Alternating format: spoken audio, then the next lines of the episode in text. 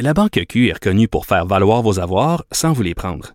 Mais quand vous pensez à votre premier compte bancaire, tu sais, dans le temps à l'école, vous faisiez vos dépôts avec vos scènes dans la petite enveloppe. Hmm, C'était bien beau. Mais avec le temps, ce vieux compte-là vous a coûté des milliers de dollars en frais, puis vous ne faites pas une scène d'intérêt. Avec la Banque Q, vous obtenez des intérêts élevés et aucun frais sur vos services bancaires courants. Autrement dit, ça fait pas mal plus de scènes dans votre enveloppe, ça. Banque Q. Faites valoir vos avoirs. Visitez banqueq.ca pour en savoir plus. Mario Dumont et Vincent Dessureau. Inséparables comme les aiguilles d'une montre. Cube Radio. Alors, on, on découvre euh, pendant cette pandémie euh, ce grand champ de science qui est la santé publique. On n'était pas expert dans ça avant, euh, mais dans la santé publique, bien évidemment, une des une des choses qui est à regarder, hein, il, y a, de déterminer l'épidémiologie, qu'est-ce que qu'est-ce que le virus fait, comment il se répand. Après ça, il y a de prendre la décision qu'est-ce qu'il faudrait faire pour limiter les contacts, etc. Puis après ça, il y a obtenir l'adhésion de la population, parce que t'as beau comme gouvernement ou comme santé publique annoncer des mesures, le succès des opérations dépend du comportement des gens. Et c'est une des choses qu'a étudié euh, Kim Lavoie, professeur en psychologie, en médecine comportementale à l'Université du Québec à, Montréal. Euh, bonjour, Mme Lavoie. Oui, bonjour Mario. Bon, vous êtes co-directrice de l'étude iCare, euh, donc ça s'est fait sur plusieurs pays, des chercheurs qui se posent les mêmes questions. Euh, comment c'est, question générale, est-ce que les gens d'ici et d'ailleurs en grande proportion, respectent les directives de leur gouvernement? Ben, écoute, c'est une excellente question euh, et merci encore pour l'invitation. Euh, je dirais que dans l'ensemble, oui. Alors, c'est sûr que, et je pense que d'ailleurs, c'est une des choses qu'on entend moins parler dans les médias.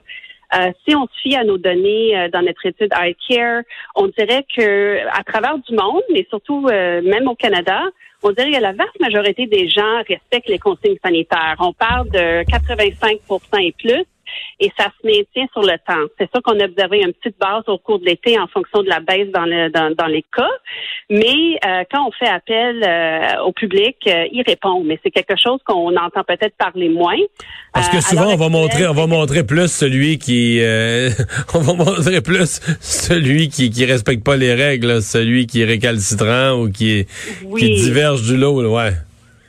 Oui, parce qu'on a l'impression que c'est eux qui, qui, qui drive un peu euh, l'augmentation dans le taux des cas et on cherche euh, aussi des solutions pour justement augmenter leur motivation à, mieux observer ou à, des consignes sanitaires. Alors euh, oui, c'est le sujet de notre étude et on commence à avoir des, des, résultats intéressants. En ayant des résultats de, de, de, plusieurs pays, de plusieurs endroits, est-ce que vous pouvez comparer? Est-ce que le, le taux de, de respect des mesures est semblable ou d'un peuple à l'autre, ça varie beaucoup? Ben, ça dépend beaucoup en fonction des politiques. Et je pense qu'une chose qu'on souffre ici au Québec, c'est beaucoup de, qu'est-ce que j'appelle un peu de va-et-vient, un peu de, euh, de, de contradiction et qui laisse beaucoup d'incertitudes euh, dans, dans, dans les têtes de la population. Je pense que qu'est-ce qu'on sait euh, au niveau de la science comportementale, c'est que dès qu'il y a de l'incertitude ou, quand les gens ne comprennent pas euh, un peu le, rationnel en, arrière des, changements dans les politiques, euh, et surtout dans le contexte où euh, observer aux politiques, ça, il y a beaucoup de coûts associés à ça. Les gens sont appelés à faire énormément de sacrifices à tous les niveaux de leur vie c'est de là où plus de transparence au niveau de la raisonnement. Pourquoi on vous demande de, de, changer votre comportement? Pourquoi on, on serre la vis maintenant? Je pense qu'on manque beaucoup de, transparence au niveau des données euh, ici, surtout au Québec. Donc, c'est important que les gens aient les outils pour comprendre. Oui, et je pense que c'est une chose que, par exemple, en Colombie-Britannique, je pense que Dr. Bonnie Henry euh, était beaucoup plus transparente au niveau de la partage des, données en termes de, mais ben, voici qu'est-ce qui se passe et voici la raison pourquoi on a atteint un certain nombre de cas, un certain nombre d'hospices et pourquoi c'est dangereux pour le système.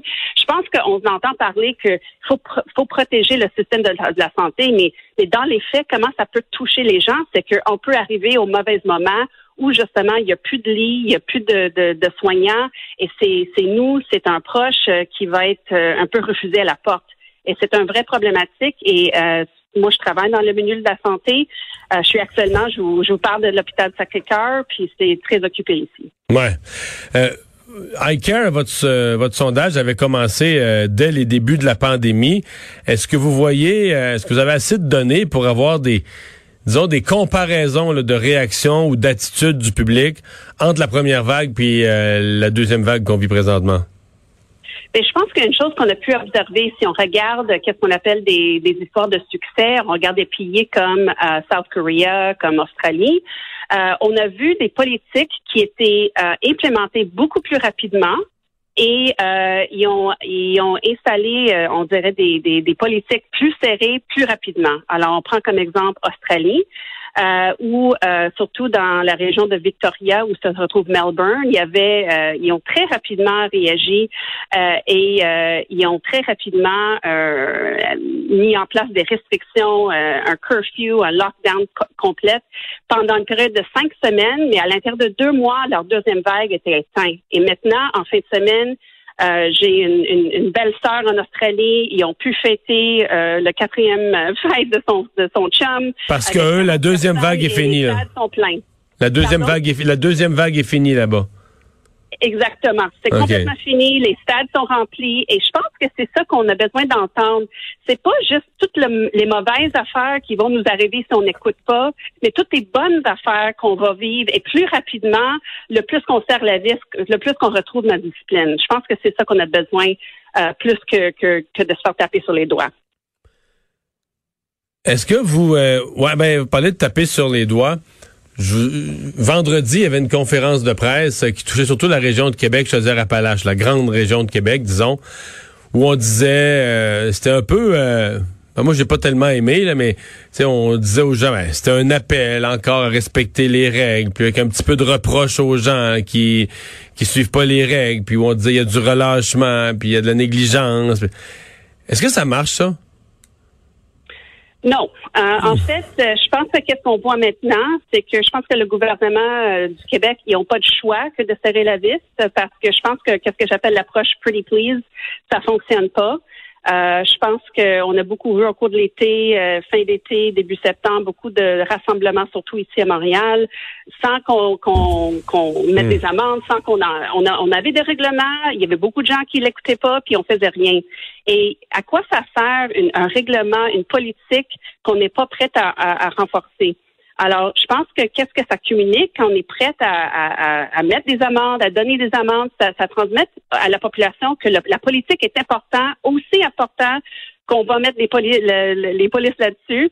Et, et, ça, ça, ça, ça, ça transmet le message que, OK, c'est sérieux comparativement, ah ben on vous recommande, c'est recommandé de pas voyager entre régions et tout. Mais si c'est, on laisse les gens décider par eux-mêmes, puis on en laisse le moindre, mettons, euh, raison pour ne pas écouter, ben là, surtout quand, encore une fois, qu'on, quand ça implique de faire énormément de sacrifices à long terme, ben ça, ça laisse aux gens de faire hmm. qu'est-ce qu'ils, qu'est-ce qu'ils préfèrent, justement. Ouais. qu'est-ce qui leur convient. C'est un peu ça. Hein.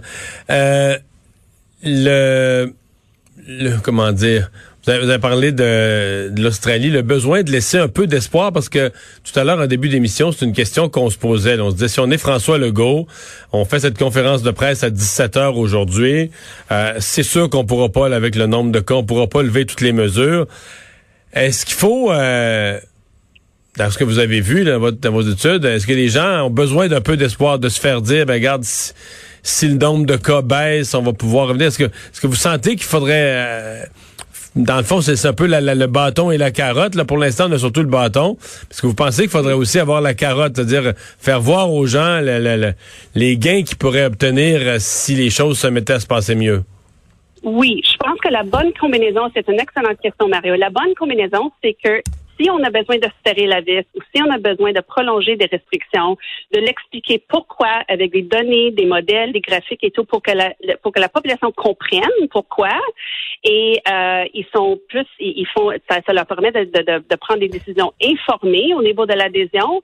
Mais je pense que comme vous avez mentionné la carotte est beaucoup plus efficace à long terme. Et si on vise des changements comportementaux à long terme, il faut vraiment motiver euh, et renforcer des bons comportements en disant voici qu'est-ce qui nous attend si on atteint tel objectif, tel benchmark.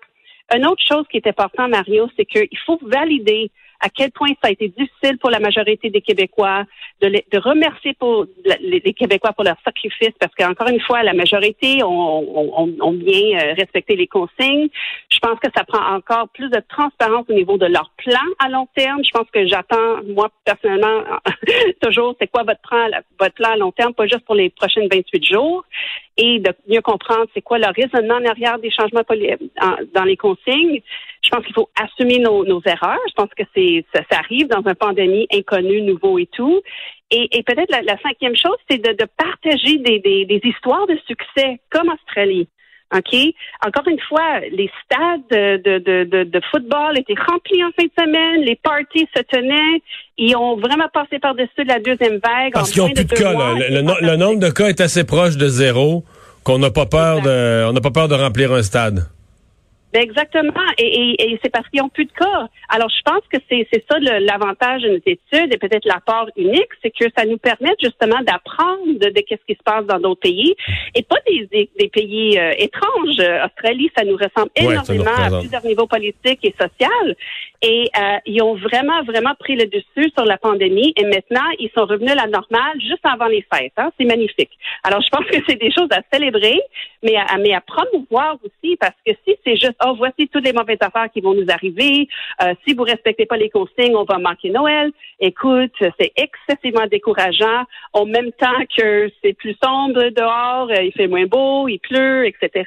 Alors, je pense que votre point, euh, qu'il faut vraiment donner espoir, et, de, lier cet espoir-là à des, des, comportements que les gens ont le pouvoir eux-mêmes à adopter.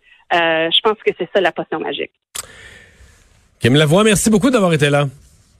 Merci beaucoup, Marion. Le docteur Kim Lavoie, professeur en psychologie, en médecine comportementale à l'UCAM. C'est une étude bien intéressante qu'ils font. Écoutez, c'est sur 40 pays, 150 euh, chercheurs de 40 pays qui ont étudié 60 000 individus. donc, euh, très, très large comme étude, comme étude pardon, pour comprendre le comportement euh, des citoyens d'un peu partout face aux restrictions imposées par les gouvernements.